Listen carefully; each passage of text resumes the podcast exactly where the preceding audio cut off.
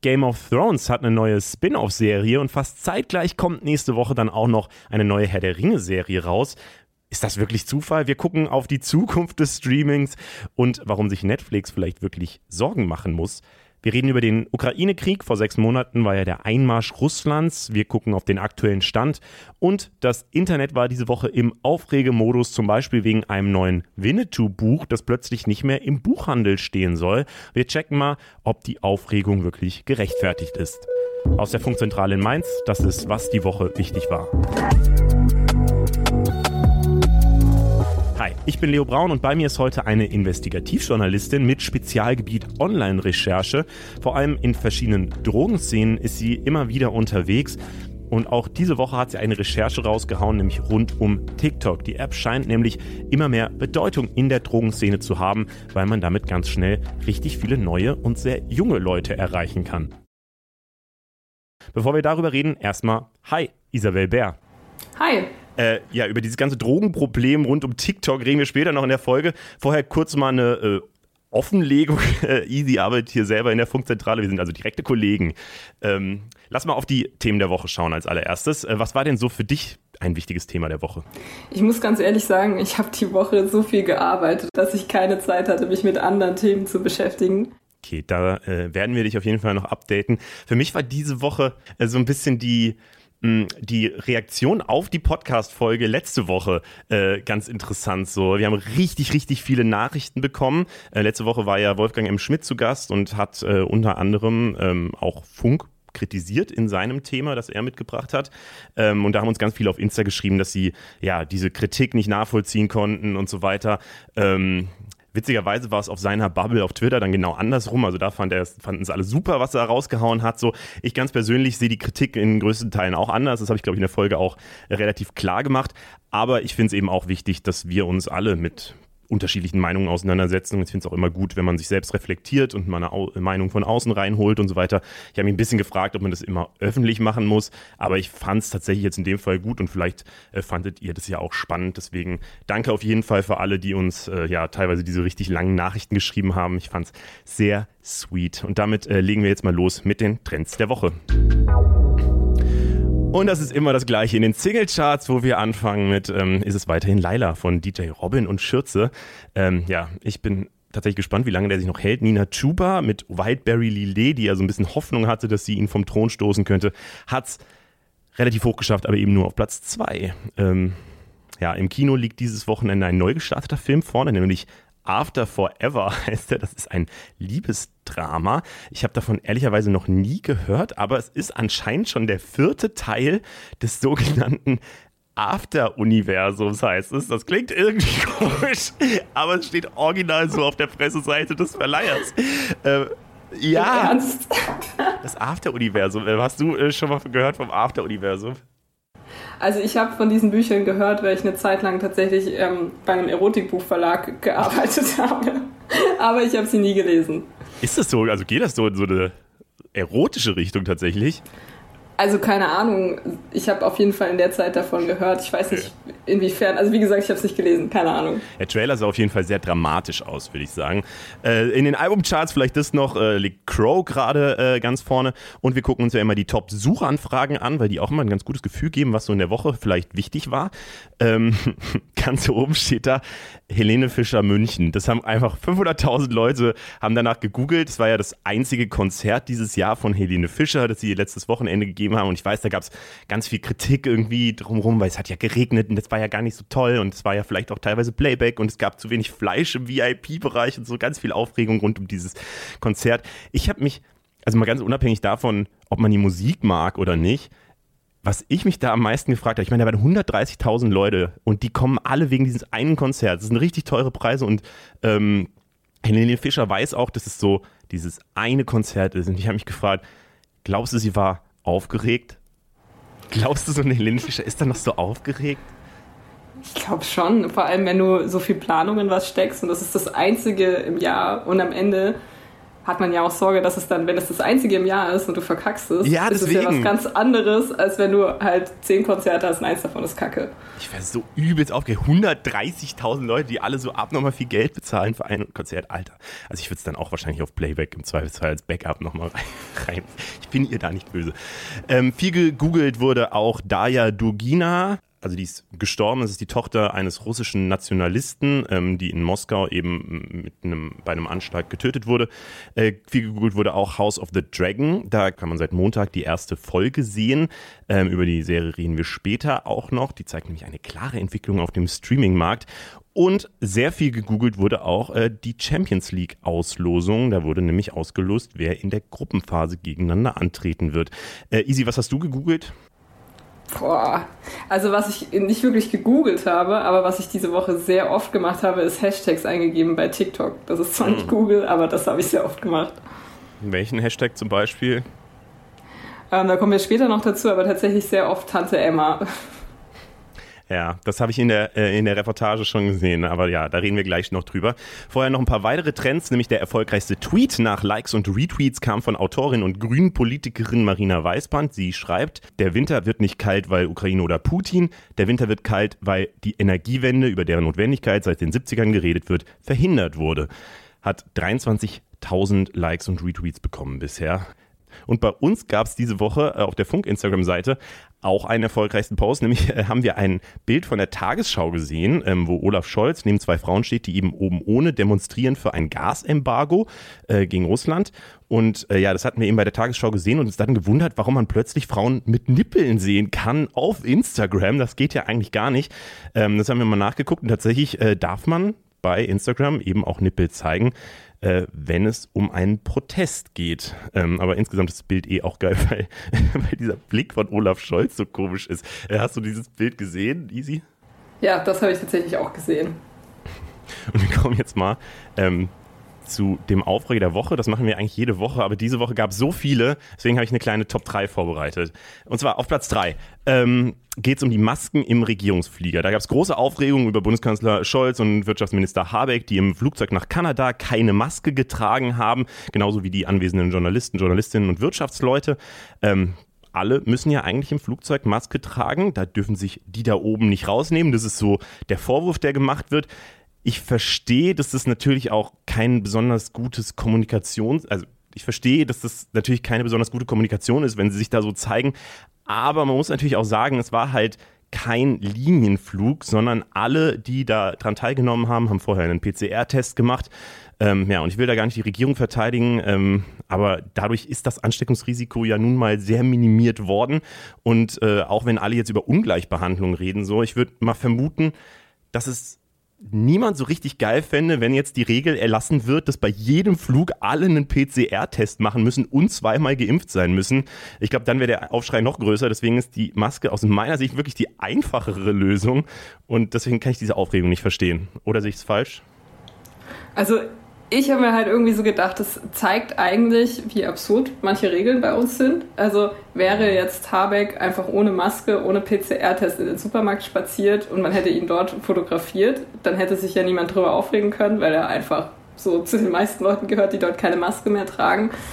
Und dann haben wir aber Maskenpflicht an manchen Orten und ich ich persönlich blicke bei manchen Sachen einfach auch selbst überhaupt nicht mehr durch. Und das ist jetzt ja auch schon seit Beginn der Pandemie so, dass man ähm, Regelungen hat, von denen man dann immer gar nicht so genau weiß, warum ist es diese Regel oder zum Beispiel ein Beispiel ist auch, wenn ich jetzt in Berlin in die Tram steige, da heißt es FFP2-Maskenpflicht, steige ich aber in die S-Bahn, ähm, heißt es irgendwie, ja, äh, medizinische Maske und da geht auch eine OP-Maske und ich verstehe einfach nicht, warum der, das Ansteckungsrisiko jetzt zum Beispiel für mich in der S-Bahn offenbar geringer sein soll als in der Tram. Also irgendwie blickt keiner mehr durch, glaube ich. Nee, voll. Ich war auch überrascht, weil diese Woche wurden ja auch Regelverschärfungen äh, beschlossen, nämlich, dass man keine medizinische Maske mehr im Flug tragen darf, also dass die nicht mehr reicht, sondern FFP2-Masken.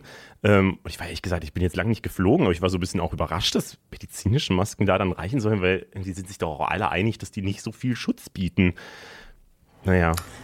Ja, also ich bin gespannt, wie sich das entwickelt und äh, wann wir an den Punkt kommen, wo wir wirklich sagen können, wir leben jetzt wie vor der Pandemie oder ob dieser Punkt überhaupt kommt, ich weiß es nicht. Ja, ich glaube, es ist ganz gut, jetzt erstmal nochmal vorsichtig zu sein, weil wir jetzt zwei Jahre hintereinander gemerkt haben, dass der Winter irgendwie schwierig ist und im Herbst dann die Zahlen alle steigen.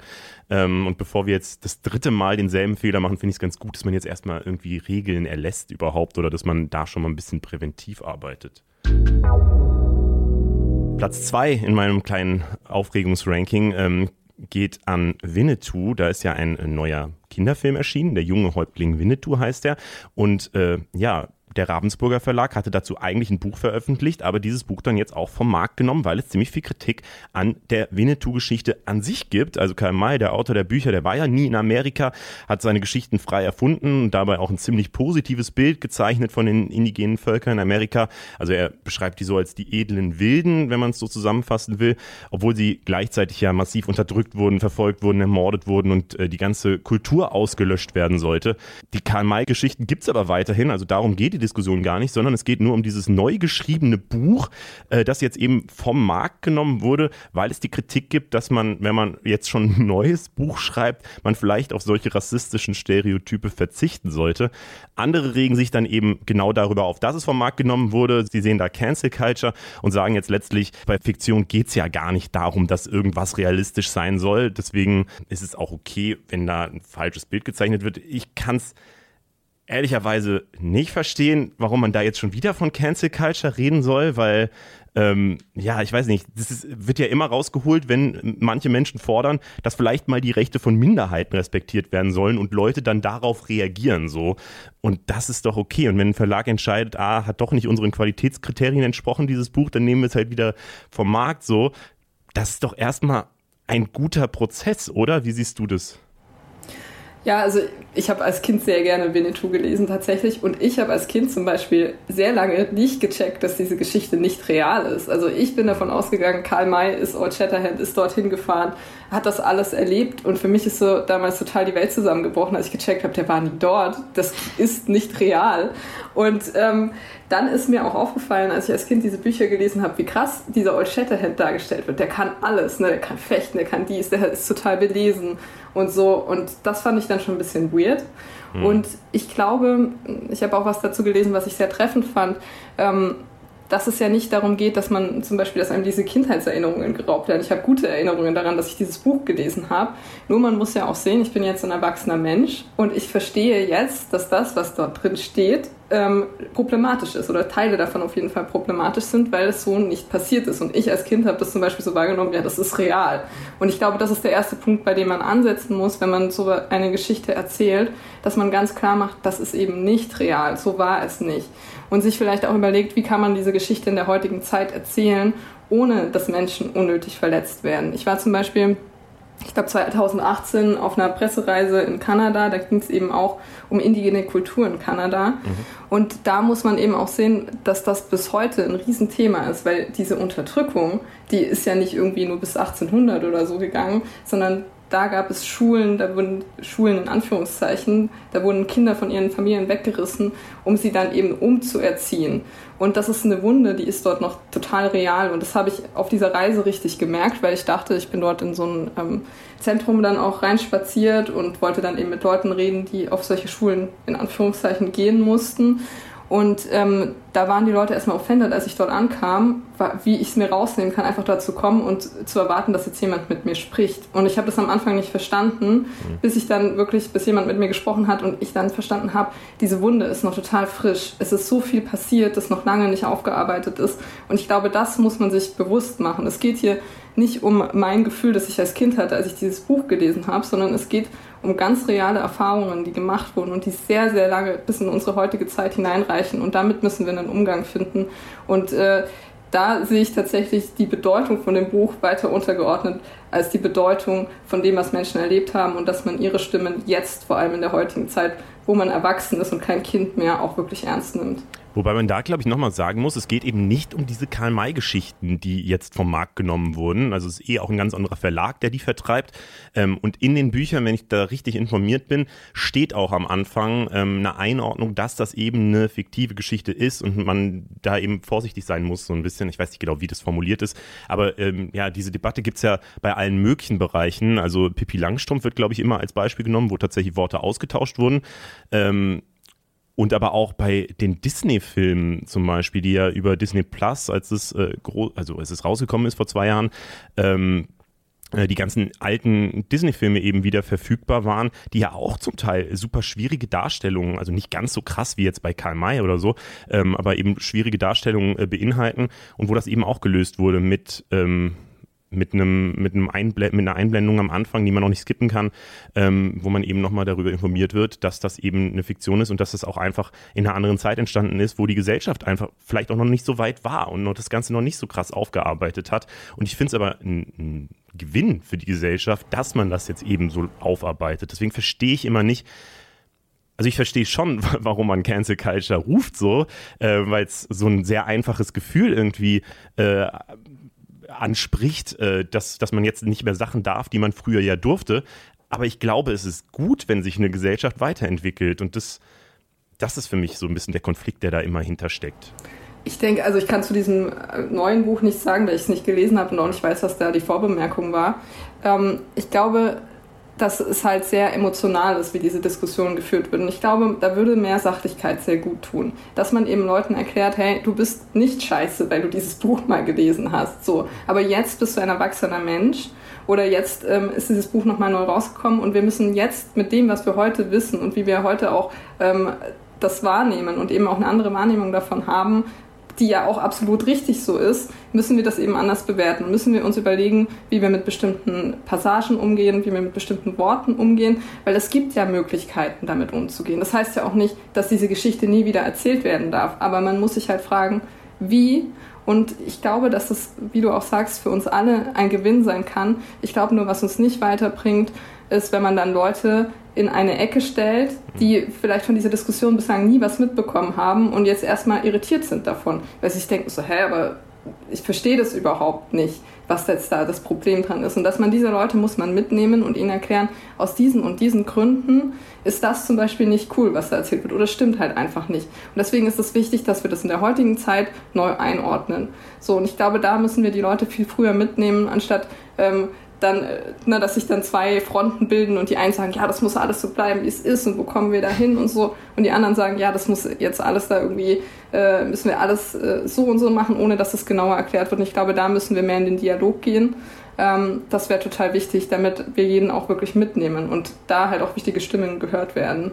Und man muss sich, glaube ich, auch klar machen, dass es eben nicht nur diese zwei Fronten gibt, in die man dann so leicht reingedrängt wird, so, sondern ich. Das sind nur die lautesten. Ja, genau. Ich bin tatsächlich nicht der Meinung, oder ich fände es auch richtig problematisch, wenn diese Karl-May-Bücher zum Beispiel komplett vom Markt genommen werden würden, weil erstens finde ich tatsächlich auch einfach einen Wert in Kultur und äh, irgendwie Geschichte und es eben tatsächlich aus meiner Sicht ein Abbild dieser damaligen Zeit und der Sichtweise war, wie man sie hatte. Also deswegen, da, aus der Sicht finde ich es problematisch.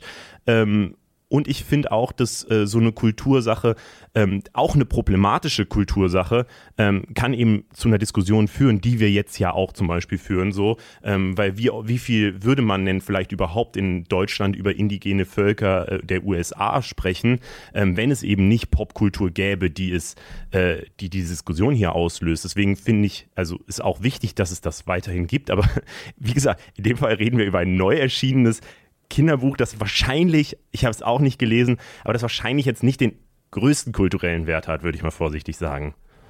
Ja, ich denke, diese Diskussion wird dann halt immer so hochgepeitscht und am Ende geht es leider sehr wenig um das, was es eigentlich gehen sollte. Weil um das, was es gehen sollte, ist ja eigentlich, ähm, wie war die Geschichte wirklich, dass man dafür mehr Verständnis schafft. Das ist ja eigentlich auch für jeden von uns interessant, auch für die Leute, die ähm, diese Geschichten damals gelesen haben. Ich finde das spannend. Wie war das denn eigentlich wirklich? Und mhm. was war daran vielleicht auch anders, wie das erzählt wurde? Das wäre eigentlich der Punkt, über den es gehen soll. Aber wir, stattdessen reden wir darüber, ja, die einen wollen das jetzt verbieten, jetzt ist dieses Buch weg und das ist ja total furchtbar und wir dürfen bald gar nichts mehr. Aber darum geht es ja eigentlich gar nicht. Und diese Verschiebung von dem Diskurs finde ich problematisch. Und da würden wir uns wirklich gut tun, mehr wieder zu den Fakten und zu einer sachlichen Ebene zurückzukommen. wir machen hier diese Aufreger der Woche tatsächlich auch immer mit so ein bisschen diesem Hintergedanken, ähm, das ist meistens ist so ein bisschen mein Fazit zumindest immer, dass es sich nicht so lohnt, sich über diese Sachen aufzuregen und man ein bisschen entspannter auf diese Diskussion gucken muss, die auf Twitter und auf Instagram und wo auch immer sehr leicht, sehr hochkochen. Ähm, und das ist auch beim äh, Platz 1 so. Es ist äh, der meiner Meinung nach zumindest seltsamste Aufreger der Woche. Es geht äh, um die Debatte äh, um die finnische Präsidentin, die äh, auf einer Party war und eben die Frage, darf sie als Regierungschefin auf Partys gehen. Auf dem Bild da sieht man sie eben relativ äh, ausgelassen. Wichtig dabei ist äh, zu wissen, dass es ähm, anders als beim britischen Premierminister Boris Johnson eben äh, zu einer Zeit war, wo es keinen absoluten Lockdown im Land gab und so weiter, sondern diese Party war legal, sie war erlaubt, sie durfte da feiern, ähm, aber es gibt eben Leute, die damit ein Problem haben, dass sie äh, als repräsentative äh, Person ähm, eben sich so ausgelassen zeigt. Sie hat dann diese Woche sogar ein Statement gegeben, sich entschuldigt, tränenreich dabei. Ähm, sie fand es offenbar auch notwendig, einen Drogentest zu machen, um eben zu zeigen, dass sie auf dieser Party kein Koks genommen hat, was man so aus Gesprächsfetzen im Hintergrund von diesem Video, was so rumgeht, ähm, wohl vermuten hätte können, aber es war halt nicht so. Frage dazu. Ja. Ähm, ich habe mich gefragt, wann sie diesen Test gemacht hat und was für ein Test das war, weil soweit ich weiß, lassen sich Drogen wie Koks gar nicht so lange nachweisen. Deswegen ist auch die Frage, selbst wenn sie das jetzt gemacht hätte, ja. ähm, ob man das da hätte noch nachweisen können. Das weiß ich tatsächlich auch nicht. Das habe ich aber auch kurz, ah. dieser Gedanke ist auch kurz in meinem Kopf aufgeblickt. Weil es gibt ja Stoffe, zum Beispiel Cannabis kann man relativ lang nachweisen, mhm. aber gerade bei so chemischen Drogen ähm, ist das schwierig teilweise. Ja, aber ich würde jetzt da auch mal auf die Unschuldsvermutung äh, irgendwie pochen, ähm, dass wir das einfach nicht wissen und sie es zumindest versucht hat, äh, so weit nachzuweisen, wie es überhaupt für sie möglich ist. Und deswegen würde ich ihr da äh, tatsächlich einfach mal glauben. Vielleicht da auch nochmal, es gab jetzt auch, also es sind jetzt auch noch Bilder aufgetaucht, wo irgendwie Freundinnen von ihr offensichtlich in ihrem Amtssitz äh, oben ohne Bilder gepostet haben. Das finde ich tatsächlich ein bisschen schwieriger, weil es halt der Amtssitz ist und sie da ein bisschen Kontrolle haben sollte, äh, was da passiert. Und ja, da es dann ja wirklich auch um ihr Amt geht.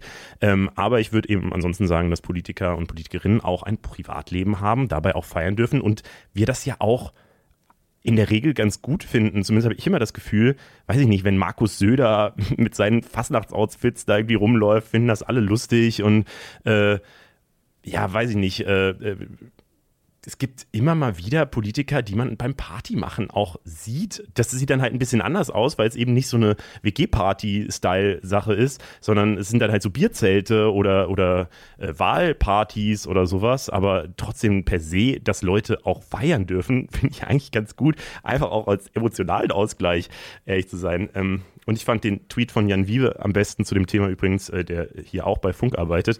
Er schreibt, äh, mir sind Regierungschefs, die nach einer Partynacht Erinnerungslücken haben, immer lieber als die, die diese nach einem Banktermin haben. Und damit spielt er auch Olaf Scholz an. Ja, wie siehst du diesen ganzen Fall?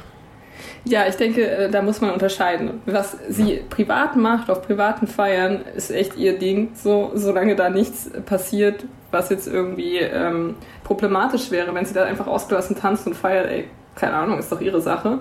Ähm, so diese Fotos habe ich jetzt nicht gesehen, von denen du sprichst, aber genau das finde ich problematischer, weil ne, da muss man halt sagen, man muss ja auch trennen, privat und beruflich. Und ich kann jetzt zum Beispiel nicht, ich kann jetzt ja auch nicht sagen, hey, ich gehe jetzt in die Funkzentrale und da ziehen sich jetzt meine Freunde aus und ich mache dann Fotos von denen oder so. Ich glaube, da hätte, hätte Funk auch ein Problem damit. Und da muss man dann schon trennen und sagen so, hey, also das äh, geht tatsächlich zu weit und da ähm, muss man überlegen, wie man da, damit umgeht. Aber privat zu feiern, und das darum ging der Skandal ja am Anfang, dass sie einfach nur ausgelassen gefeiert hat auf einer Party, das ist ne, ist so das Ding. Aber ich habe mich auch gefragt, was wäre, weil ich, also was mich interessiert hätte, wäre, wenn jeder aus der Regierung einen Drogentest hätte machen müssen, was man da denn dann als Ergebnis bekommen hätte. Das wäre eigentlich auch mal spannend zu sehen. Wenn, wenn jeder Politiker per se vor jeder, weiß ich nicht, Bundestagssitzung oder wie es dann in Finnland heißt, ähm, immer einen Drogentest hätte machen müssen. Das finde ich auch eigentlich ganz gut. Ähm, wir sind jetzt schon relativ deep in die Themen eingestiegen. Dabei kommen jetzt eigentlich erst die Themen, wo wir ein bisschen deeper gehen. Ähm, aber das machen wir jetzt trotzdem. Dieser Mittwoch, also der 24. August, war ein ziemlich bedeutsamer Tag für die Ukraine, nämlich genau vor 31 Jahren hat die Ukraine ihre Unabhängigkeit von der Sowjetunion damals erklärt und am 24. August war es dann eben auch ein halbes Jahr her, dass Russland seinen Krieg gegen die Ukraine ausgeweitet hat mit diesem Einmarsch, der eben jetzt noch die ganzen Folgen spüren lässt. So ähm, seitdem ist viel passiert. Ich glaube, viele gucken nicht mehr jeden Tag auf die aktuelle Kriegssituation. Wir reden ja hier im Podcast auch immer mehr über die Auswirkungen aktuell, zum Beispiel die hohen Energiepreise und so. Heute wollen wir aber nochmal direkt auf den Krieg schauen, deswegen hier ein kleines Update. Wegen des besonderen Datums wurde zum 24. August vor besonders heftigem Beschuss durch Russland gewarnt. Feierlichkeiten wurden abgesagt und eine Ausgangssperre verhängt. Und die Prognosen sind eingetroffen. Neben dem alltäglichen Beschuss wurde auch ein Personenzug mit einer russischen Rakete beschossen. Dabei sind mindestens 25 Menschen getötet worden, mehr als 50 wurden verletzt. Der ukrainische Präsident Zelensky hat den Ukrainerinnen und Ukrainern am Unabhängigkeitstag versprochen, die Ostukraine und die Krim sollen zurückerobert werden. Aber auch Russland weicht nicht von seinen Zielen ab. Das wichtigste der russischen Ziele, die Ukraine soll kein unabhängiger Staat mehr sein, sondern stattdessen zu Russland gehören. Die Situation ist festgefahren und ein Kriegsende ist aktuell nicht in Sicht. Für Spannung sorgt außerdem immer noch der Anschlag in Moskau. Am letzten Sonntag wurde die Tochter des russischen Rechtsnationalisten Dugin durch eine Autobombe getötet. Der soll in engem Austausch mit Putin stehen. Es wird vermutet, dass der Anschlag eigentlich Dugin, also dem Vater des Opfers, galt. Die Untersuchungen sind noch nicht abgeschlossen. Russland macht aber schon jetzt die Ukraine für den Anschlag verantwortlich. Die Ukraine weist das zurück und sagt, der russische Geheimdienst stecke selbst dahinter und wolle die Ukraine für das Attentat verantwortlich machen. Auch für den Beschuss des Kernkraftwerks Saporischia machen sich Russland und die Ukraine weiter gegenseitig verantwortlich. Vor der UNO haben beide Seiten aber auch bekräftigt, dass eine Inspektion des Atomkraftwerks möglich gemacht werden soll. Das Atomkraftwerk liegt in von Russland besetztem Gebiet. Es wird vermutet, dass es durch Luftangriffe bereits beschädigt wurde und die UN warnt schon seit einigen Wochen vor einer nuklearen Katastrophe. Die deutsche Bundesregierung will die Ukraine weiterhin unterstützen. Scholz hat weitere Waffenlieferungen im Wert von mehr als 500 Millionen Euro zugesichert. Darunter Flugabwehrsysteme, Raketenwerfer und Antidrohnengeräte. Die Lieferung wird größtenteils im nächsten Jahr erwartet. Trotz Krieg geht das Leben in der Ukraine weiter. Viele Geflüchtete sind in die Ukraine zurückgekommen. In Städten wie Kiew ist wieder der Alltag eingekehrt, Cafés, Restaurants, Kinos haben wieder offen, sogar die Spielsaison der ukrainischen Fußballliga wurde wieder eröffnet. Sarah Pagung von der Deutschen Gesellschaft für Auswärtige Politik zieht trotzdem eine ernüchternde Bilanz. Was wir von russischer Seite gesehen haben, ist, dass man eigentlich in allen wesentlichen Kriegszielen, die man ja versucht hat, kurzfristig zu erreichen, gescheitert ist. Also sowohl die Einnahme Kiews als auch ein äh, Regime-Change. Das Einzige, was man eigentlich verbuchen kann, ist die Eroberung großer Teile der Ostukraine und ein jetzt ja auch durchaus ähm, wieder unter Beschuss geratenes Teil der Südukraine. Also das ist eben eine sehr durchwachsene Bilanz. Nichtsdestotrotz ist es natürlich so, dass die Bilanz dieses Krieges katastrophal ist mit Zehntausenden Toten, sehr vielen zivilen Opfern, sehr vielen Millionen Ukrainerinnen und Ukrainern, die auf der Flucht sind.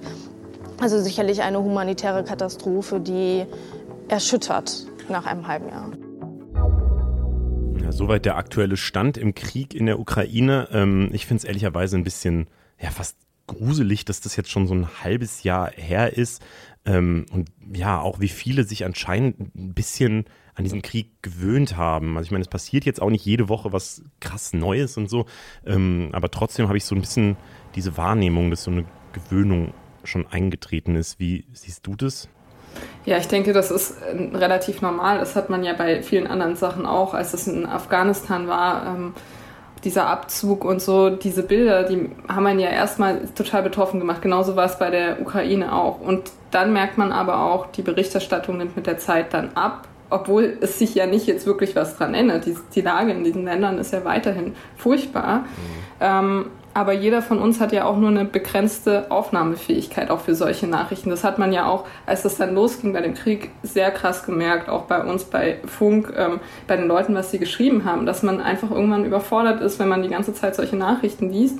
Und man muss sich auch bewusst machen, wenn es mir persönlich jetzt damit schlecht geht, dann ist auch niemandem geholfen. So, und ich glaube, deswegen ist es auch sinnvoll, wenn man zum Beispiel merkt, mich belastet das total und wenn ich das jetzt höre und ich kann nur eine gewisse, ein gewisses Maß von dieser Information aufnehmen, ohne dass es mir damit wirklich schlecht geht, dass es okay ist zu sagen, so, hey, ich mache jetzt erstmal ähm, irgendwie mein Handy aus oder so und beschäftige mich mit was anderem. Ich denke, das ist relativ normal.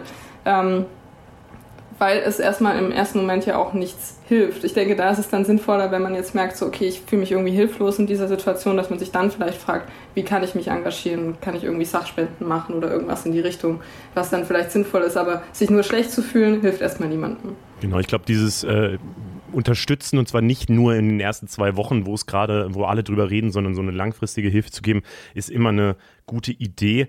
Ähm, man muss aber auch tatsächlich sagen, so, wenn man, wenn man das halt verfolgt regelmäßig, es doppelt sich halt relativ viel. So, es gibt halt nicht mehr jeden Tag was Neues zu erzählen, sondern der Krieg ist halt gerade relativ festgefahren. Ich finde es auch interessant, dass die Diskussionen gerade, die in Deutschland dazu geführt werden, sich relativ dolle im Kreis drehen, habe ich so das Gefühl. Also es gibt äh, diese eine, dieses eine Lager von Menschen, die äh, sagen, ähm, wir sollten auf jeden Fall alles daran setzen, dass der Krieg jetzt möglichst schnell beendet wird und äh, auch Verhandlungen, äh, auf Verhandlungen drängen und eben auch ja, Eingeständnisse machen gegenüber Putin, ähm, die vielleicht ein bisschen härter sind, weil Putin ist natürlich, sieht sich gerade in einer Gewinnerposition oder zumindest in einer ganz guten Position ähm, und äh, würde sich relativ viel raushandeln. Und äh, da gibt es ja eben diese Leute, die dann offene Briefe schreiben. Äh, das war im Sommer eine große Diskussion. Oder jetzt am Mittwoch saß auch der sächsische äh, Ministerpräsident Kretschmer in einem ich finde, ein bisschen schwierigen Auftritt, ehrlicherweise, ähm, in der Sendung und hat äh, erklärt eben, ja, dass man äh, dass man jetzt eben äh, ja, mit mehr auf Verhandlungen gehen soll, was per se eine gute Idee ist, weil jeder Krieg wird mit Verhandlungen beendet. Aber man muss eben, äh, glaube ich, tatsächlich auch äh, gucken, dass die Verhandlungen am Ende ja, nicht den Aggressor stärker rauskommen lassen, als er reingegangen ist, weil das sendet, glaube ich, ein richtig problematisches Zeichen ähm, an Russland oder auch an andere Länder, die vielleicht äh, ähnliche Gedanken haben. Man hört es ja von China zum Beispiel, die vielleicht auch nach Taiwan einmarschieren wollen. Ähm, und äh, deswegen finde ich, das äh, ist so eine der Diskussionen, die, die einfach sehr, sehr lange jetzt schon geführt werden. Ähm, und äh, die andere Diskussion, die ich so ein bisschen wahrnehme immer wieder, ähm, ist diese Frage, ist es der russische Krieg, also des russischen Volks Russlands, oder ist es Putins Krieg, ähm, die sich zum Beispiel in den letzten Wochen ähm, in der Debatte geäußert hat ähm, die Frage war, dürfen russische Touristen weiterhin Urlaub in der EU machen? Also kriegen die so ein Touristenvisum?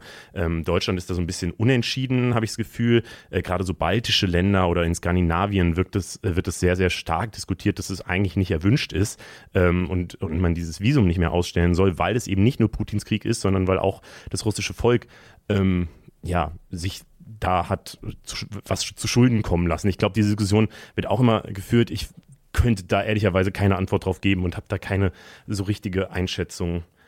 Nimmst du diese Diskussion auch wahr, Easy? Ähm, tatsächlich habe ich mich mit dem Thema in letzter Zeit sehr wenig beschäftigt. Ich habe nur irgendwo gehört, dass an den, ich weiß nicht, wo das war, dass da dann die ukrainische Hymne gespielt wurde, wo auch russische Touristen hingegangen sind. Das finde ich zum Beispiel Aktionen, die ich sehr gut finde. Ich frage mich halt, ähm, wenn man also das ist so eine Frage, auf die ich auch keine Antwort habe, weil ich zu wenig im Thema drin bin. Aber wenn man jetzt Leuten verwehrt, in andere Länder zu reisen, so, das ist ja auch verbunden mit neuen Eindrücken und vielleicht auch mit anderen Meinungen, ob das so sinnvoll ist. Oder ob man dann nicht eher dafür sorgt, dass sich dann Leute denken, so ja gut, der Rest der Welt will eh nichts mehr mit uns zu tun haben und man sie dann noch eher in so eine Richtung bewegt. Darauf habe ich, wie gesagt, keine Antwort. Ich denke, das ist eine Frage, die muss man sich da halt stellen und auch eine Frage, ähm, wie man damit umgeht. Ja komplett. Vielleicht noch ein anderer Aspekt, den ich auch irgendwie ganz interessant finde, weil wir eben diese Woche bei Funk viel über TikTok reden und die dunklen Seiten von TikTok. Dieser Krieg wird ja tatsächlich auch als TikTok-Krieg bezeichnet von manch, manchen. Ähm, in Russland kann man tatsächlich auch gerade keine TikToks mehr hochladen. Ähm, das hat äh, TikTok wegen des russischen Fake News Gesetzes gesperrt. Ähm, aber außerhalb von Russland wird eben weiter pro-russische Propaganda auch auf TikTok verbreitet. Man redet da echt von solchen Warfluencern ähm, und die gibt es in der Ukraine natürlich auch. Also da, da wird viel Meinungsmache betrieben auf beiden Seiten. verfolgst du das so ein bisschen oder hast du da dich schon mal reingekniet, weil du ja viel auch auf TikTok recherchierst?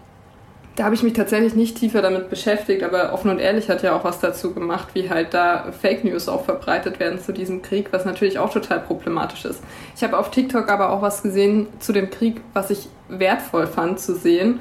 Und zwar von ähm, einem Mädchen, das ihr Leben im Luftschutzpunkt war und was diese Fliegeralarme und so ähm, für sie bedeuten, dargestellt hat. Und das hat also das hat mir geholfen zu verstehen, was dieser Krieg bedeutet, weil sonst kriegt man die Meldungen, da ist ein Anschlag mit so und so vielen Menschen. Ähm, das ist krass, klar, aber man kann sich nicht wirklich so reinversetzen, wenn man nicht dort ist. Also geht mir zumindest so. Aber das hat es für mich so greifbar gemacht und ich glaube, dass ähm, solche Sachen, die den Krieg greifbar machen für uns, die nicht davon direkt betroffen sind, total wichtig sind, weil wenn das nicht passiert und wir halt immer wieder hier Tote, da Tote und so, das berührt Menschen nicht, solange sie die Geschichten dahinter nicht kennen. Und ich glaube, das ist total wichtig, diese Geschichten zu erzählen, dass es auch Journalisten gibt, die diese Geschichten erzählen, weil nur so bleibt dieser Krieg im öffentlichen Diskurs und der wird nicht einfach vergessen. Und solange aber die Öffentlichkeit in einer gewissen Weise daran beteiligt ist, glaube ich auch, ist auch ein gewisser Druck da bei manchen Sachen. Und das ist eigentlich sehr wichtig und das ist, denke ich, in der nächsten Zeit eine sehr wichtige Aufgabe im Journalismus, dass dieser Krieg eben nicht zu sehr vergessen wird. Mhm, das stimmt. Mir fällt es auch auf, wenn ich Fernsehbeiträge sehe, dass ich das nicht so fühle, wie wenn ich halt tatsächlich einfach Social Media Posts zu sowas sehe. Oder auch, äh, was mir für, für diese Nähe total hilft, ist Podcasts zu hören, weil ich insgesamt so ein relativ akustischer Mensch bin, viele, viele Podcasts höre.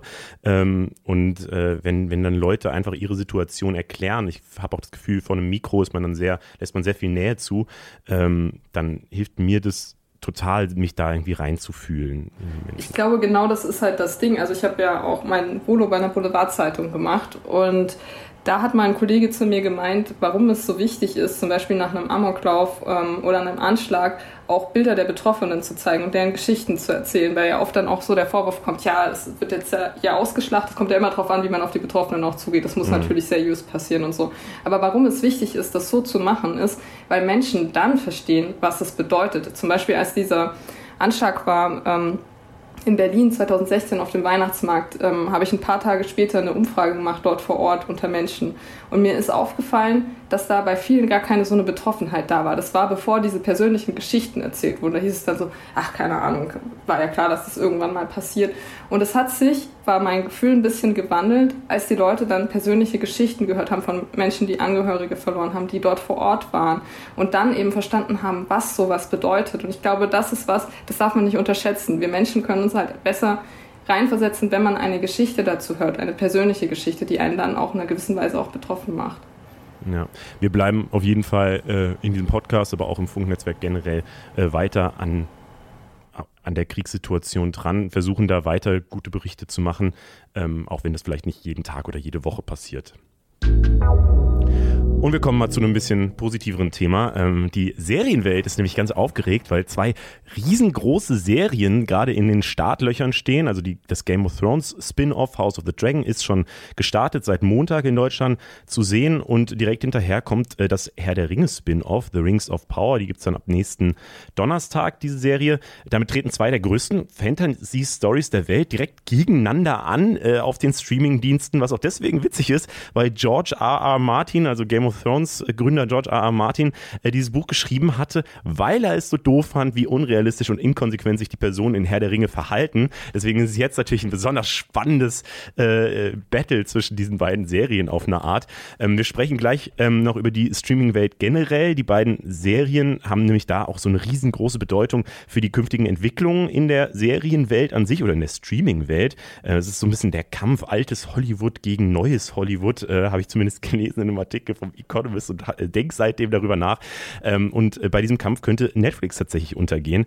Ähm, vorher aber zu den Serien direkt. Hast du denn äh, ja, die erste Folge von House of the Dragon geguckt oder bist du gar nicht so im Game of Thrones-Universum drin, Easy? Also ich habe Game of Thrones äh, geguckt, aber House of the Dragon habe ich jetzt noch nicht angefangen. So.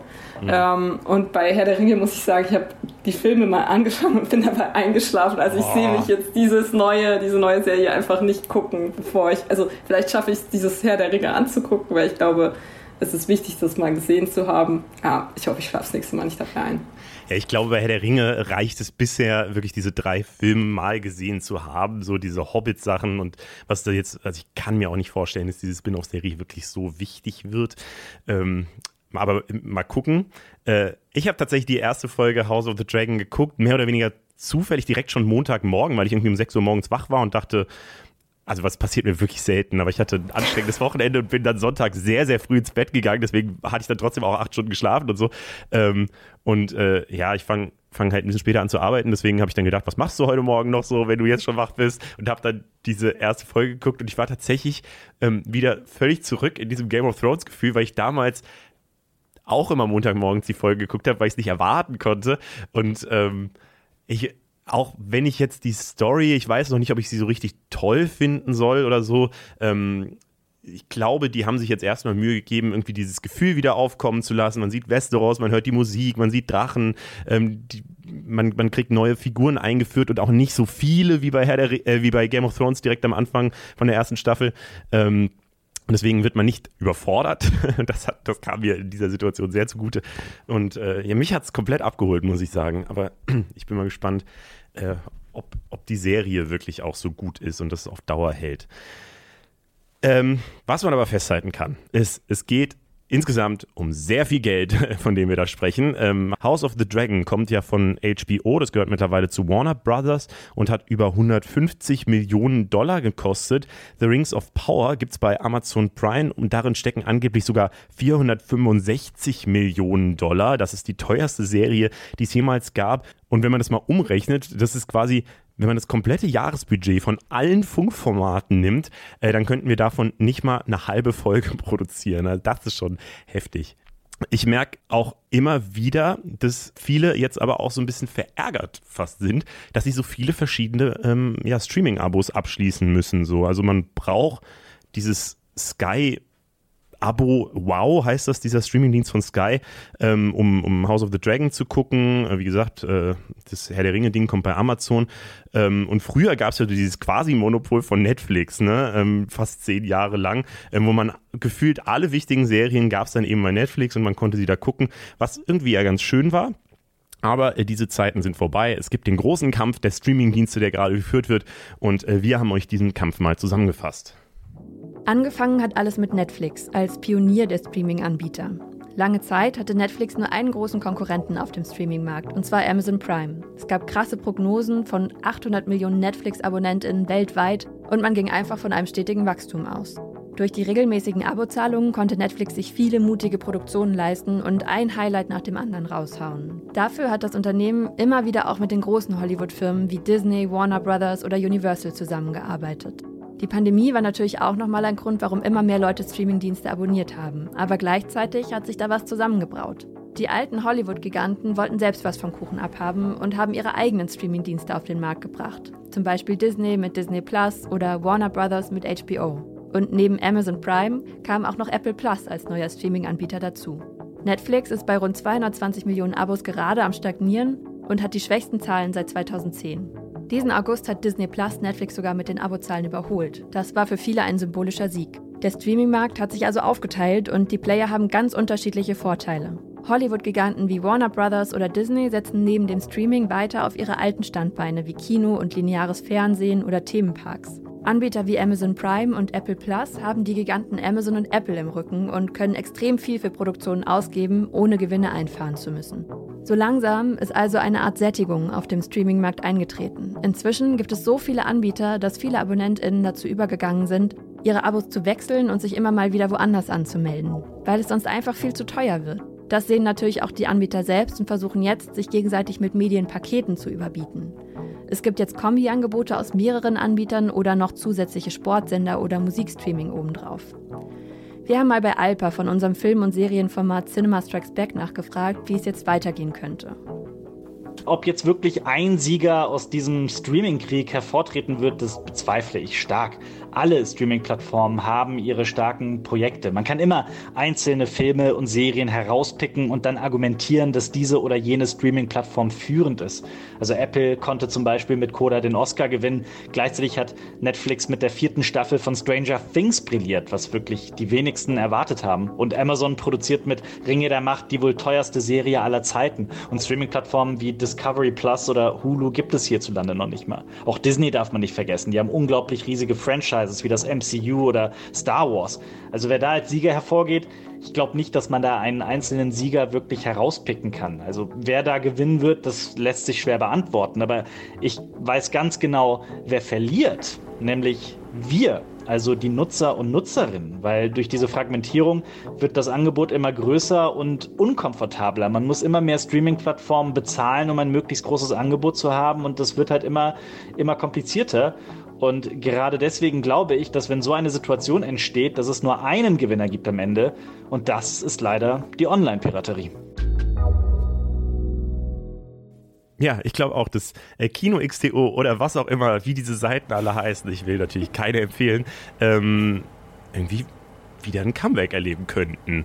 Ähm, wie ist es bei dir, Easy? Wie viele Serien verfolgst du oder wie viele Streaming-Dienste hast du abonniert?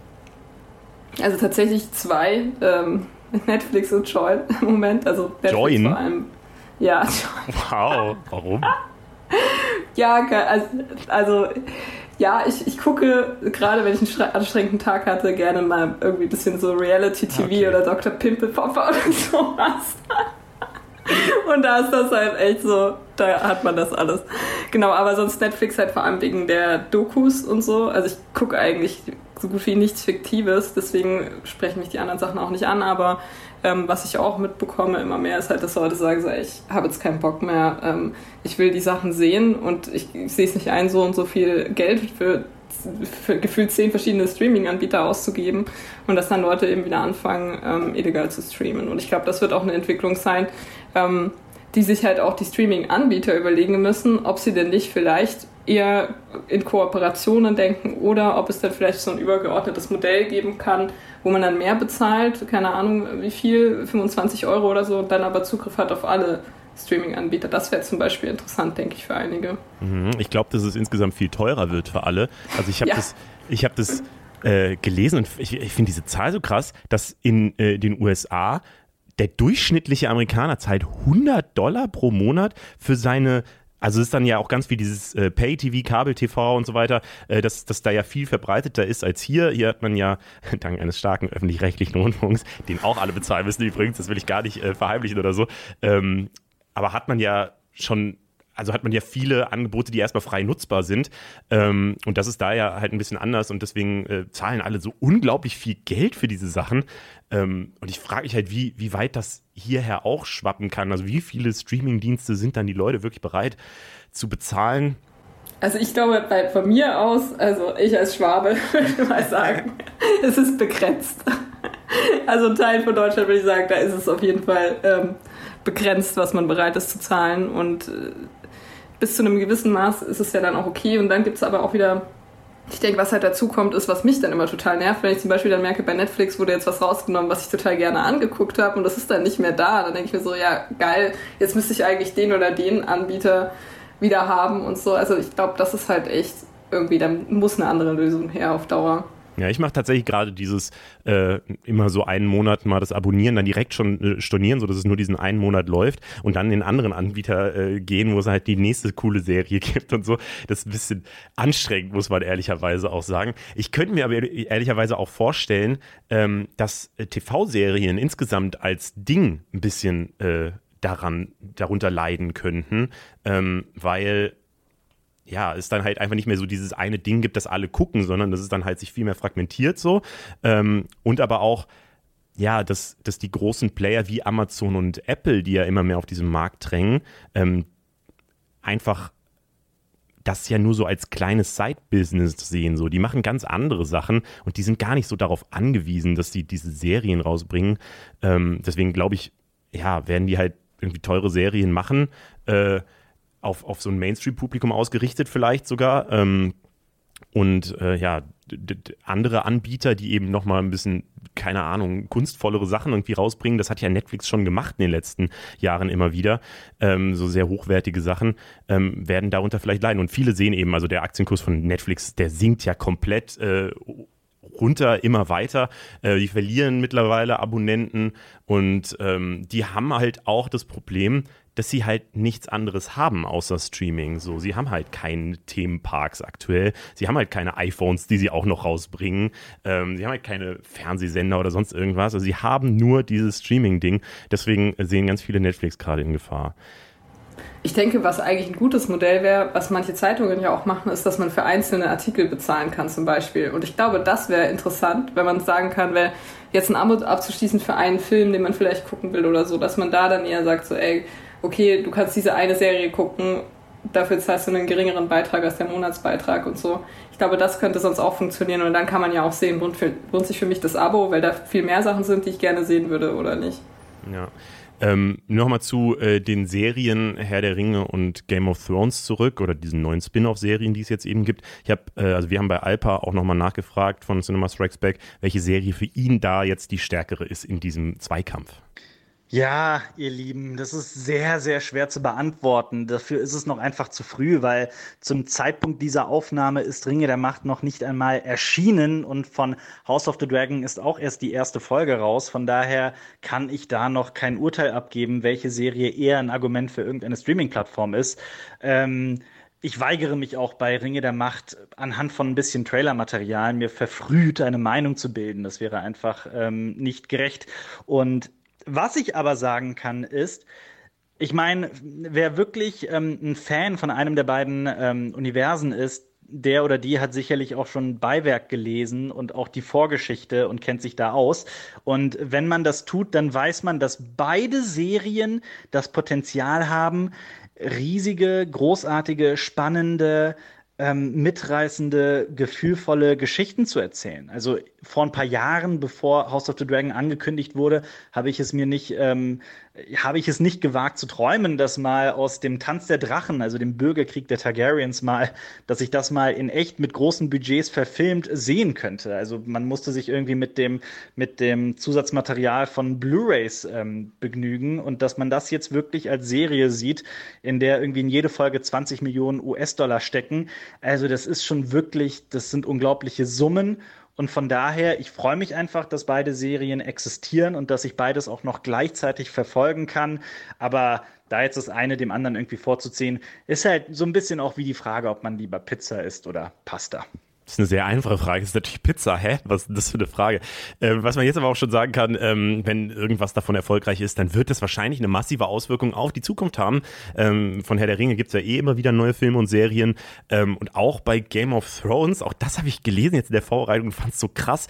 Da hat HBO anscheinend noch sieben weitere Projekte im Schrank, so die sie so direkt rausziehen können, wenn, äh, wenn jetzt diese Serie erfolgreich ist. Das heißt, wir sind für die nächsten zehn Jahre ähm, im Zweifelsfall auch versorgt oder wahrscheinlich noch länger und die versuchen da auch so das, was Marvel mit diesem Marvel-Universum und den Superheldenfilmen äh, macht, versuchen jetzt so ein bisschen nachzustellen oder was äh, Disney auch bei Star Wars versucht und so, also diese riesen Universen zu schaffen, wo tausende Serien zu entscheiden. Äh, das scheint äh, der große Riesentrend zu sein auf jeden Fall. Und damit kommen wir mal zu den Kurznews. Dino-Alarm, das äh, ist eine wichtige News diese Woche, weil Saurier diese Woche auch unsere Infotiere auf unserer Instagram-Seite sind. In einem Nationalpark in Texas wurden nämlich ganz viele Fußabdrücke von Dinosauriern entdeckt. Und zwar in einem Flussbett, das durch die extreme Dürre dort ausgetrocknet ist. Die Spuren sind wahrscheinlich um die 113 Millionen Jahre alt und stammen von einem Acrocanthosaurus und einem Sauroposeidon. Der zweite ist auf jeden Fall der, der so, äh, so einen super langen Hals hat, bis zu 18 Meter lang. Ähm, ich finde es immer, ich denke mir bei so diesen Spurenfunden immer, weiß ich nicht, das vor 118 Millionen Jahren war so ein Dino einfach durch die Welt gelaufen, hat einen Spaziergang gemacht, keine Ahnung, hat Futter gesucht und jetzt, 118 Millionen Jahre später, findet man die Spuren und alle freuen sich und so. Dabei ist es eigentlich erstmal, diese Handlung an sich ist so unspektakulär eigentlich. Nur weil er da Spuren hinterlassen hat. Egal. Äh, bist du Dino-Fan, Isa? Bell? Also, ich finde ich find das so irgendwie unvorstellbar, dass es diese Tiere wirklich gab. Ich frage mich auch, ich habe mich kürzlich gefragt, wie es wohl war, als das erste Mal ein Mensch so einen Schädel gefunden hat. Ey, ich hätte voll Schiss. Ich würde mir denken so, ey, oh mein Gott, was ist das? Lebt das? Gibt es da noch mehr davon? Ey, voll krass. Also es ist ja irgendwie so man, einerseits denkt man, wenn man zum Beispiel Game of Thrones guckt, so, ja, keine Ahnung, Drachen voll unrealistisch, aber dann gibt es, es gab ja wirklich Dinos, gut, die konnten jetzt kein Feuer spucken, so gehe ich mal davon aus, aber trotzdem gab es ja sowas wie der Art irgendwie ein Realshot und das ist echt, echt crazy. Komplett. Vor allem, dass die nicht überlebt haben und uns gibt es noch. Ja, wobei es uns wahrscheinlich auch nicht mehr so lange geben wird. Ja, ich glaube, sie haben insgesamt ein paar Millionen, also sehr viele Millionen Jahre überlebt und, und wie, also die Menschheit gibt es doch nicht so lange. Ja, okay, ich würde gut. mal schätzen. Das ist ein Punkt. Das ist ein Punkt. Festnahmen in Katar. In Katar wurden wegen Protesten mindestens 60 ausländische Arbeiter verhaftet und einige von ihnen inzwischen sogar ausgewiesen. Protestiert haben sie, weil ihnen ihre Löhne über mehrere Monate nicht ausgezahlt wurden. Teilweise sollen sie bis zu sieben Monate lang unbezahlt gearbeitet haben. Als Begründung von der Regierung hieß es, die Arbeiter hätten gegen die Gesetze zur öffentlichen Sicherheit verstoßen. Aber die katarische Regierung hat auch mitgeteilt, dass mehrere Unternehmen ihre Löhne tatsächlich nicht gezahlt hätten und dass das Arbeitsministerium jetzt die ausgefallenen Löhne nachzahlen soll. Aber Fakt ist, die Arbeiter wurden eben verhaftet und da fragt man sich schon, ob Katar wirklich gerade aktiv versucht, die Situation der Gastarbeiter im Land zu verbessern. Das hat die Regierung in Katar ja eigentlich versprochen, nachdem es so viel Kritik gab im Umgang mit den Gastarbeitern im Zusammenhang mit den Vorbereitungen für die WM, die jetzt ja auch schon bald in drei Monaten stattfinden wird.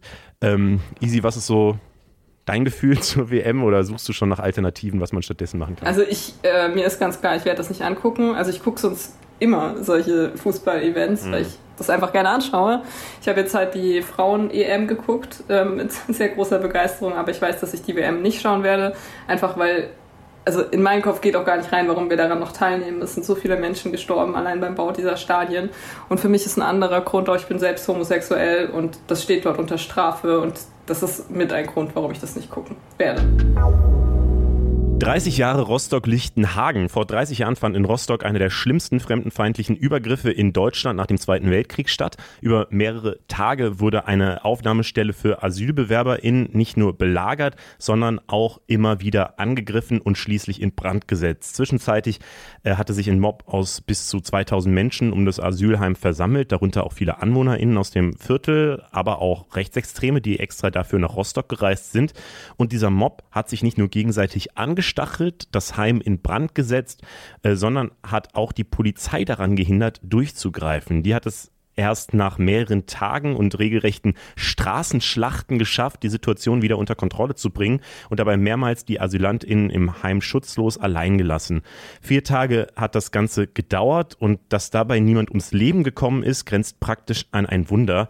Was auch ein Wunder ist, wie viele Fehler da während der Ausschreitungen gemacht wurden und dass bis heute nicht so richtig aufgeklärt wurde, warum diese Anschläge nicht verhindert werden konnten. Easy, welchen Ruf hat Rostock äh, heute bei dir?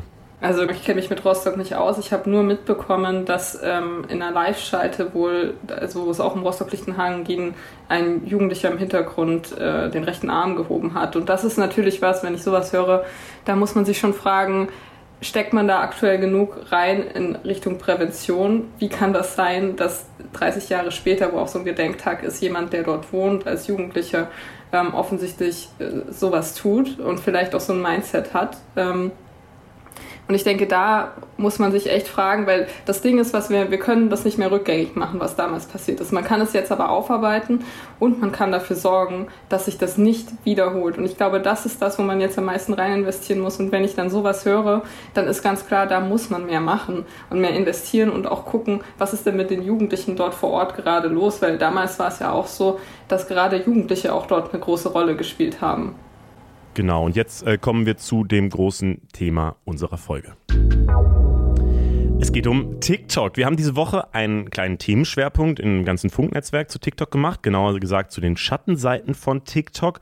Und man muss, glaube ich, erstmal sagen, es gibt einen guten Grund, warum diese App gerade so erfolgreich ist und auch bei Älteren immer erfolgreicher wird. TikTok hat eben einen extrem klugen Algorithmus, äh, an den kommen meiner Meinung nach auch Instagram und YouTube mit ihren TikTok-Klonen Reels und YouTube Shorts bisher nicht ran. Ähm, und dieser Algorithmus zeigt eben den allermeisten Leuten offensichtlich die Sachen, die sie auch wirklich gut finden. Ich sehe da teilweise in dieser App auch wirklich kreative Videos, ich sehe witzige Gags, die meistens von Adrian Bliss kommen, der beste TikToker, den es gibt. Ich sehe zum Teil äh, sehr kluge und interessante Gedanken, ich sehe Geschichten, Mini-Reportagen, Leute, äh, ja, die mir was von Bienen erzählen und mir eine Welt zeigen, die ich nicht kannte und so. Also alles Mögliche, was für mich tatsächlich einen Mehrwert bringt, was für mich einen hohen Wert hat. Ähm, und deswegen finde ich diese App auf eine Art, also ich verstehe, warum sie so erfolgreich ist, um das mal so zu sagen, aber sie hat eben auch viele Schattenseiten, darüber reden wir gleich, aber Easy, vorher tatsächlich erstmal so dieses Positive, so wie viel Zeit verbringst du auf der Plattform und wie ist so dein Verhältnis generell zu der Plattform? Also ich habe selbst auch einen Account, aber bislang keine Inhalte, wobei ich auch vorhabe, dort äh, Inhalte zu erstellen, weil ich glaube, dass das äh, wichtig ist, wenn man dort viele Leute erreicht, die sonst ähm, auf anderen Plattformen vielleicht nicht mehr so aktiv sind. Ähm, und ich denke, es ist immer, überall im Leben ist es so, es ist nicht schwarz und weiß. Es gibt gute Seiten von dieser Plattform und auch wichtigen Content dort und es gibt eben auch problematische Inhalte. Also für mich ist es zum Beispiel so, ich nutze es hauptsächlich beruflich. Deswegen passiert es bei mir manchmal auch, dass ich meinen Algorithmus komplett zerschieße und mir nur noch so Content angezeigt wird, den ich jetzt privat vielleicht eher nicht konsumieren möchte. Genau, aber was du beschreibst, ist halt schon sehr wahr. Ich glaube, darin steckt generell, aber das ist jetzt nicht nur bei TikTok der Fall, auch eine Gefahr, weil der Algorithmus ist so gut auf einen abgestimmt, dass es dann halt auch sein kann, dass man nur noch Content und Inhalte ausgespielt bekommt, die so in das eigene Weltbild passen oder die einen vielleicht auch in der eigenen Meinung so ein bisschen bestätigen. Und darin sehe ich ein bisschen die Gefahr, weil man dann einerseits halt mit nichts anderem mehr konfrontiert wird, nicht mehr so krass mit anderen Meinungen ähm, und zum anderen auch der Eindruck entsteht, ach, das denkt doch eigentlich jeder so. Mhm. Und ähm, ich glaube, das ist manchmal ähm, nicht so gut. Ja, deswegen finde ich es immer wichtig, sich klarzumachen, dass es eben nicht zwei Lager gibt zu diesen ganzen Debatten, sondern dass es immer auch äh, Graubereiche dazwischen gibt, die bei ja. solchen Plattformen sehr schnell untergehen.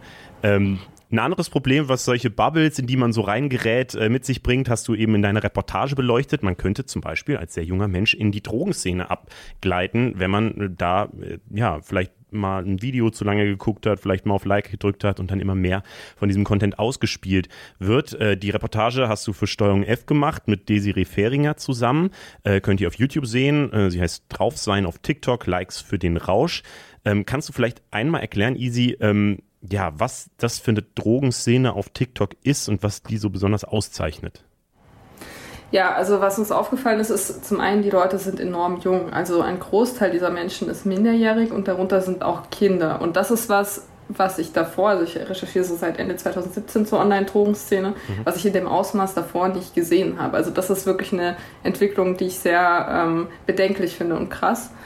Das nächste ist, ähm, dass es alles öffentlich passiert. Also ne, TikTok ist ja öffentlich, man kann sich diese Videos dort angucken und so.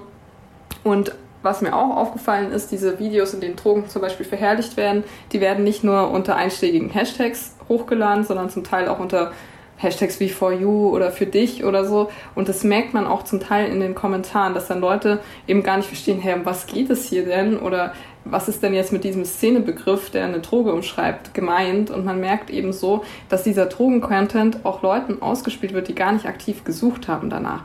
Und das ist sehr problematisch, weil dann Leute damit konfrontiert werden, es keine Einordnung gibt und Drogen dann in dieser Form eben auch für ein sehr junges Publikum verherrlicht werden. Was uns auch aufgefallen ist, ist, es ist enorm leicht, an Drogen zu kommen. Das hat auch Daisy mhm. dann versucht im Film und dass es sehr plump ist. Also man hat irgendeinen Sound, man hat einen Hashtag, man ruft so ein Video auf, wo man schon sieht, die Person hat riesige Pupillen eben vom Rausch. Ähm, und dann gibt es Leute drunter, die fragen so, hey, verkauft denn hier jemand was? Und dann melden sich tatsächlich Leute, die sagen, ja, ich kann dir was verkaufen hier und dort. Und das ist schon krass und habe ich in der Form davor bei meinen Recherchen in dem Ausmaß zumindest nicht gesehen. Mhm, da ist vielleicht, äh, du hast gerade diese Hashtags auch angesprochen. Das hattest du heute am Anfang der Folge schon gesagt mit Hashtag Tante Emma. Ähm, kannst du das einmal erklären?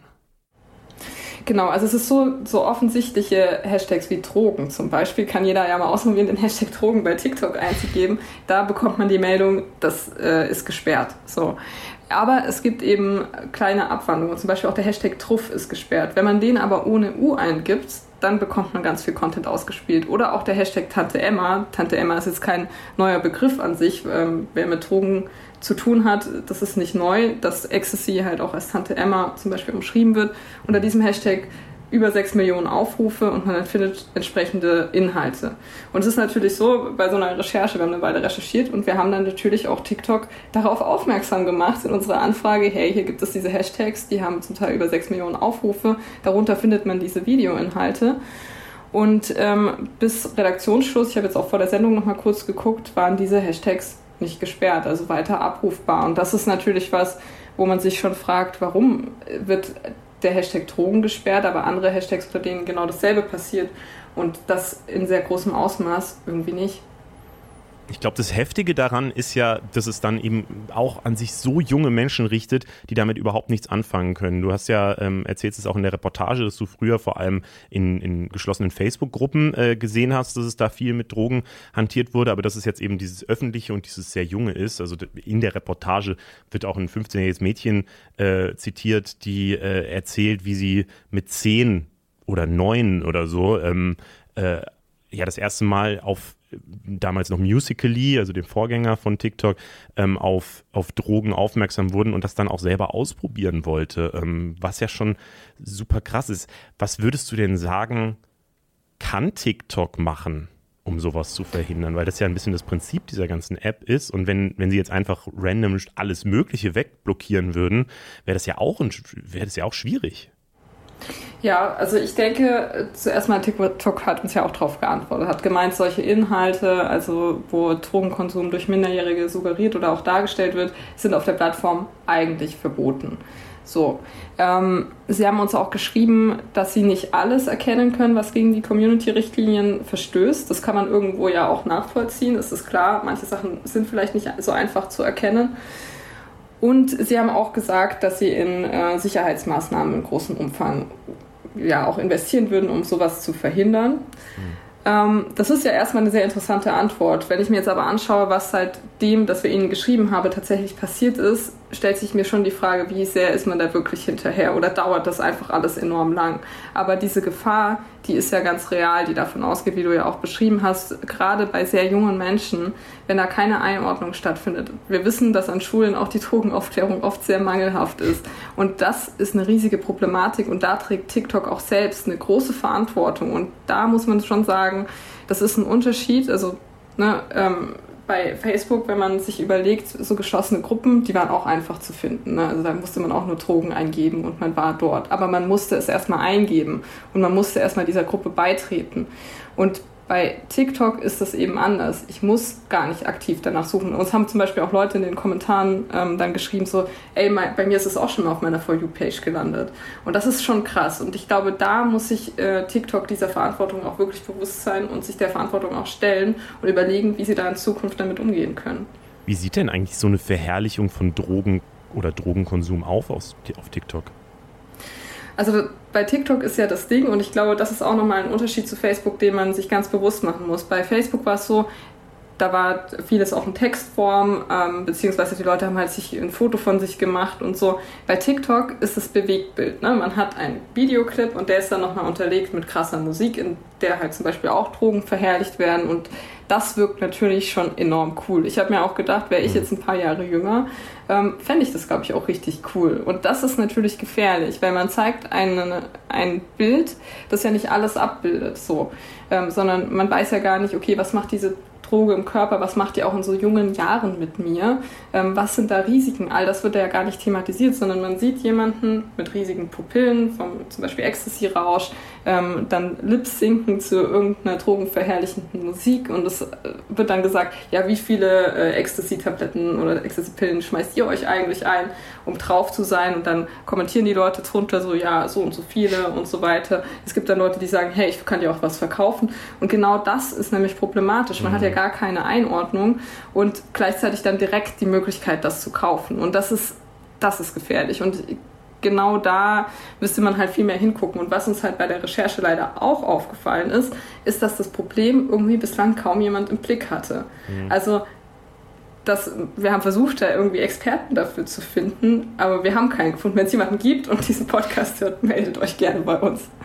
Ja, das kann man, glaube ich, äh, generell sagen. Das ist, äh, glaube ich, auch der Grund, warum wir diesen äh, Schwerpunkt jetzt bei uns so krass gezogen haben, weil wir auch in allen möglichen Bereichen merken, dass TikTok journalistisch wenig behandelt wird, weil natürlich auch Journalisten meistens nicht auf dieser Plattform abhängen, weil ja, wer, wer viel Einfluss in einem Medienbetrieb hat, der ist meistens schon über 40, würde ich sagen. Und da hängen die Leute halt nicht mehr so viel auf TikTok ab. Und das ist, deswegen finde ich es wichtig, dass wir das an dieser Stelle machen.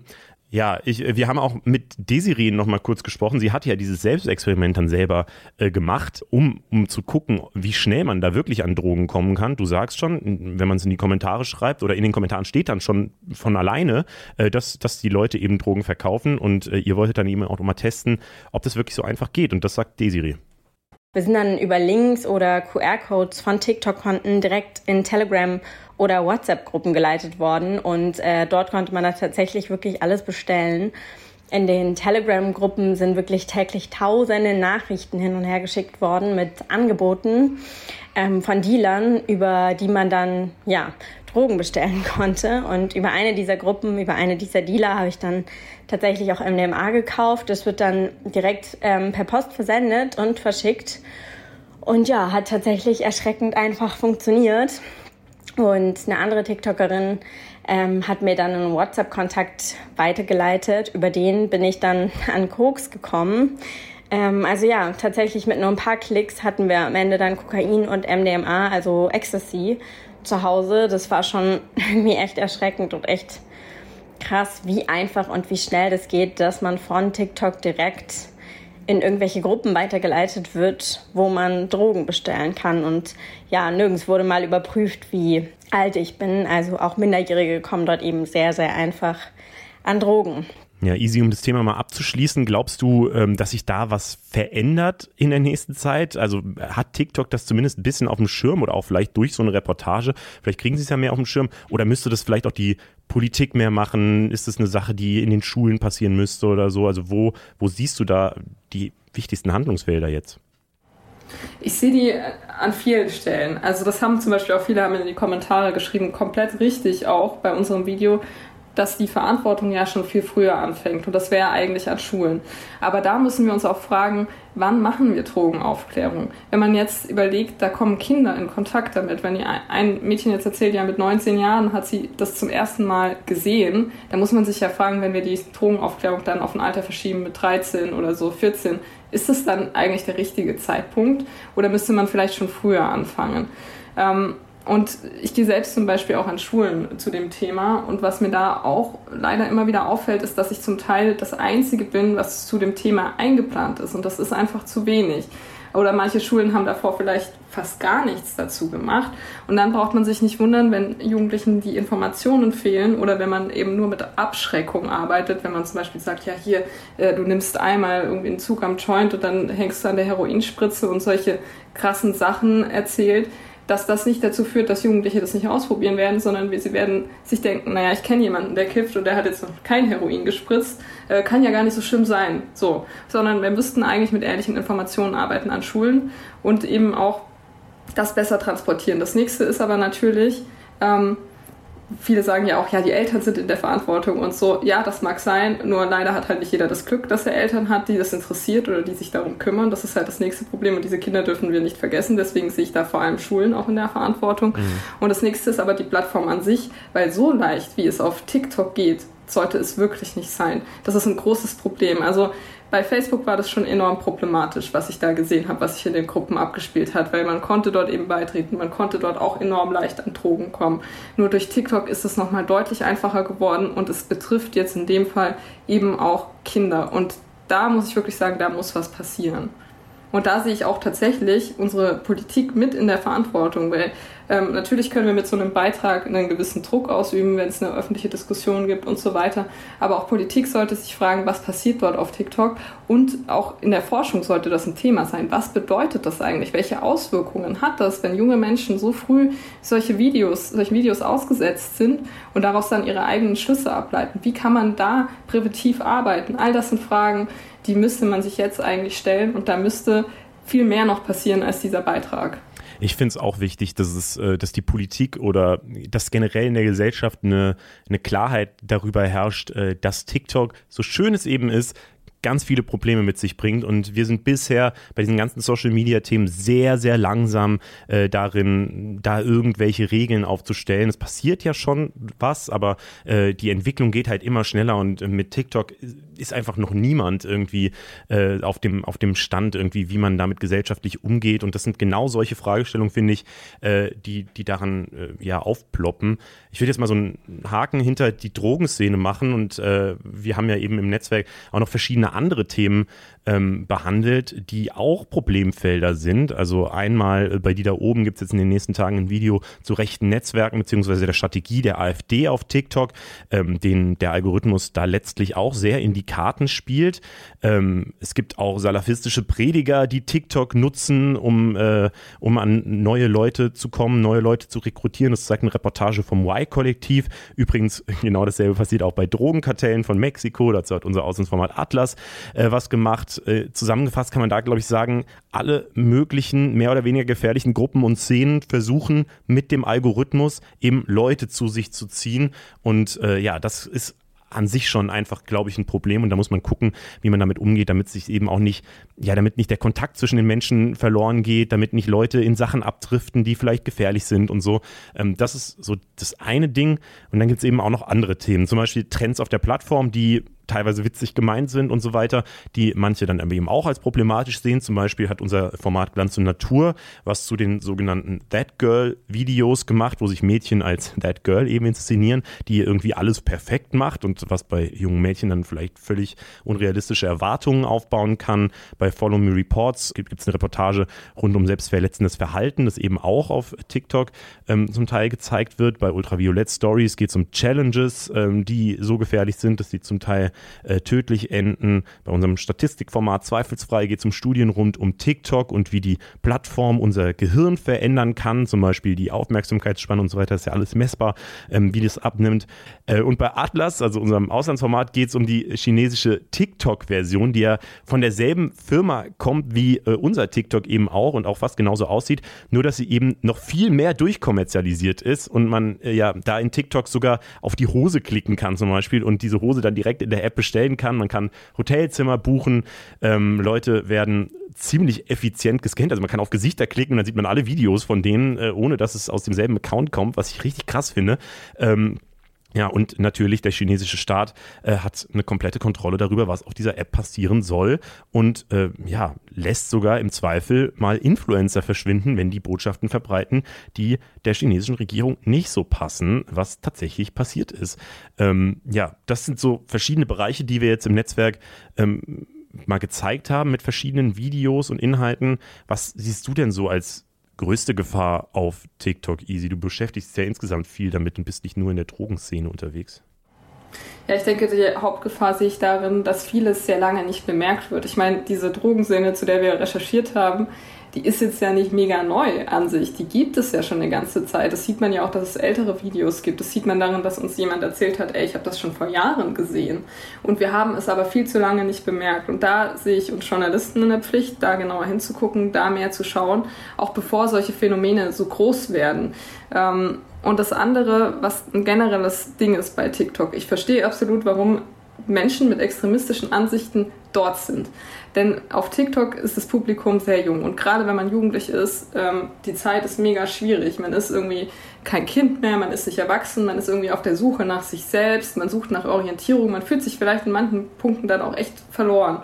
Und dann gibt es dort Menschen, die dir sagen so, hey, ich erzähle dir jetzt mal, wie das hier läuft. Ich habe hier klare Regeln. Du kannst, wenn du zu uns kommst, bist du ein Teil von einer starken Community und so. Hier ähm, bist du dann jemand. Mhm. Und das macht es natürlich so gefährlich, weil gerade wenn man jung ist und da eben auf der Suche ist und sich ein bisschen verloren fühlt, ist man halt eher an der Gefahr, dann auf sowas reinzufallen und dort reinzugeraten. Und genau deswegen ist es eigentlich auch wichtig, auf TikTok mehr aufzuklären, Medienkompetenz zu vermitteln, ist generell total wichtig. Und da ist mir auch noch was anderes aufgefallen, und zwar, wie sich sehr junge Menschen zeigen auf der Plattform, was sie von sich preisgeben. Das hat auch enorm zugenommen. Und ich habe vor, ich glaube, zwei Jahren oder so mal mit einer Psychologin gesprochen darüber, wie das eigentlich kommt, dass ähm, sich gerade Kinder und ähm, jüngere Jugendliche so präsentieren. Und sie hat mir was gesagt, was sehr einleuchtend war. Und zwar, dass wir in einer Zeit leben, wo Eltern ständig Fotos machen von ihren Kindern. Sie fragen sie nicht mhm. um Erlaubnis, sie schicken sie an jeden weiter. Ähm, auch wenn das dem Kind peinlich ist oder so, das wird an Opa, Oma, wen auch immer, Familiengruppe reingestellt. Und dann gibt es so eine Plattform wie TikTok und auf einmal sagt man dem Kind so, nee, aber du darfst dich selbst jetzt nicht fotografieren oder du darfst dich selbst nicht zeigen. Ist ja irgendwie klar, dass das nicht funktioniert, sondern eigentlich müsste man da, meinte diese Psychologin auch, viel früher ansetzen und eben Kindern direkt sagen, so, hey, ich habe jetzt ein Foto von dir gemacht oder darf ich überhaupt ein Foto von dir machen und ist es mhm. okay, wenn ich das an die und die Person weiterleite, dass man eben merkt, so, hey, ich habe da ich sollte vielleicht auch nicht alles einfach teilen, sondern ich kann darüber entscheiden und es gibt Dinge, die ich vielleicht nicht teilen möchte. Das ist absolut in Ordnung. Aber wenn man das halt nicht macht, fehlt irgendwann auch dieses Gespür, was sollte ich von mir teilen und was vielleicht besser nicht. Mhm, kann ich komplett nachvollziehen. Ehrlicherweise, ich habe jetzt auch äh, über diesen Schwerpunkt relativ viel nochmal über diese Plattform nachgedacht und ich sehe ganz viele Schattenseiten. Für mich ist aber tatsächlich die größte aktuell äh, China an sich, weil ich so drüber nachgedacht habe, ne? wir wissen, dass die Firma hinter TikTok in China sitzt und dass die chinesische Regierung sehr viel Einfluss auf diese Firma hat. Wir wissen, dass die chinesische Regierung die westliche Demokratie als Feind ansieht. Ähm, wir wissen, dass China die fast gleiche App nutzt, um auch Stimmungen zu lenken und Meinungen zu unterdrücken. Und trotzdem ja, melden sich immer mehr auf dieser Plattform an. Wir geben dieser Plattform immer mehr Macht. Und das halte ich für extrem gefährlich, weil wenn China will, müssten sie einfach dafür sorgen, dass Videos besonders viel Reichweite kriegen, wenn sie zum Beispiel sich gegen demokratische Parteien richten oder gegen die Demokratie an sich oder eben für extreme Positionen welcher Art auch immer. Ähm, oder anders gesagt, wir versuchen gerade wirtschaftlich unabhängiger von Russland zu werden und verbringen gleichzeitig immer mehr Zeit auf einer App, die China ja etwas viel krasseres gibt als die Macht über unser Gas oder so, sondern wir geben China gerade die Macht über unsere Meinungen und über unsere Demokratie. Und ich bin mir ehrlicherweise ziemlich sicher, dass das in Zukunft noch ein riesiges Problem werden wird, ähm, weil das so einfach ist, diese Meinung dann zu manipulieren, indem du einfach den Leuten zeigst, dass bisschen, also dass eigentlich alle dieser Meinung sind, dass Demokratie gar nicht so gut ist. Und ich glaube, dann fallen relativ viele Leute relativ leicht um und ähm, ja, es könnte einen riesigen Schaden machen. Das ist so meine Einschätzung, oder bin ich dazu negativ? Ja, ich glaube, das muss man auf jeden Fall im Blick behalten. Also auch inwiefern zum Beispiel mit Reichweite ähm, gespielt wird und so. Also das finde ich auch einen total wichtigen Punkt. Aber das ist, glaube ich, ähm, also bei TikTok sehe ich die Gefahr auch nochmal sehr, ähm, aber ist generell so ein Ding, ne? weil diese Plattformen haben in einer gewissen Weise eben enorme Macht, so was man sieht und was man vielleicht dann, was vielleicht auch ein bisschen untergeht so. Und da muss man sich, wie du auch richtig sagst, echt fragen, was sind da Interessen, die dahinter stehen könnten. Ja, nur zumindest ist da tatsächlich dieses, die anderen Plattformen kamen bisher alle aus den USA und die vertreten, also auch klar kritisierbar, dieses Land und alles Mögliche, was da passiert. Und wir sehen ja auch, dass da viel Überwachung passiert und alles Mögliche. Also das ist ja auch alles bekannt. Äh, nur zumindest ist das halt ein demokratisches Land, die viele unserer Werte auch teilen. Und das ist halt bei China einfach nicht so. Und das ist so ein bisschen ein Problem, was ich da gerade genau, habe. Also, Aber auch keine Lösung. Also ja, voll. Und was ich halt auch sehe, ist, ich habe auf TikTok in dieser Zeit, in der ich halt ein bisschen so recherchiert habe, was gibt es da alles an problematischen Sachen, so vieles gefunden in kürzester Zeit, was ich bei anderen Plattformen, da habe ich auch problematische Inhalte gefunden, keine Frage. Aber dieses Ausmaß, das fand ich krass. Mhm. Ja, damit kommen wir zum Ende, auch wenn es jetzt leider negativ ist. Ich würde würd gerne, weiß ich nicht, nochmal den lustigsten TikTok abspielen oder so, damit es ein bisschen positiver endet, aber fühle ich jetzt auch gerade nicht so. Ähm, ich sag mal, äh, danke dir, Easy, dass du am Start warst. Danke dir auch.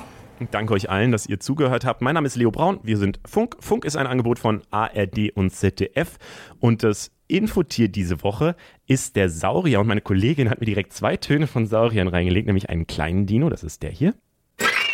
Oh Gott, was war das denn für ein Geräusch? Äh, und ein großer Dino.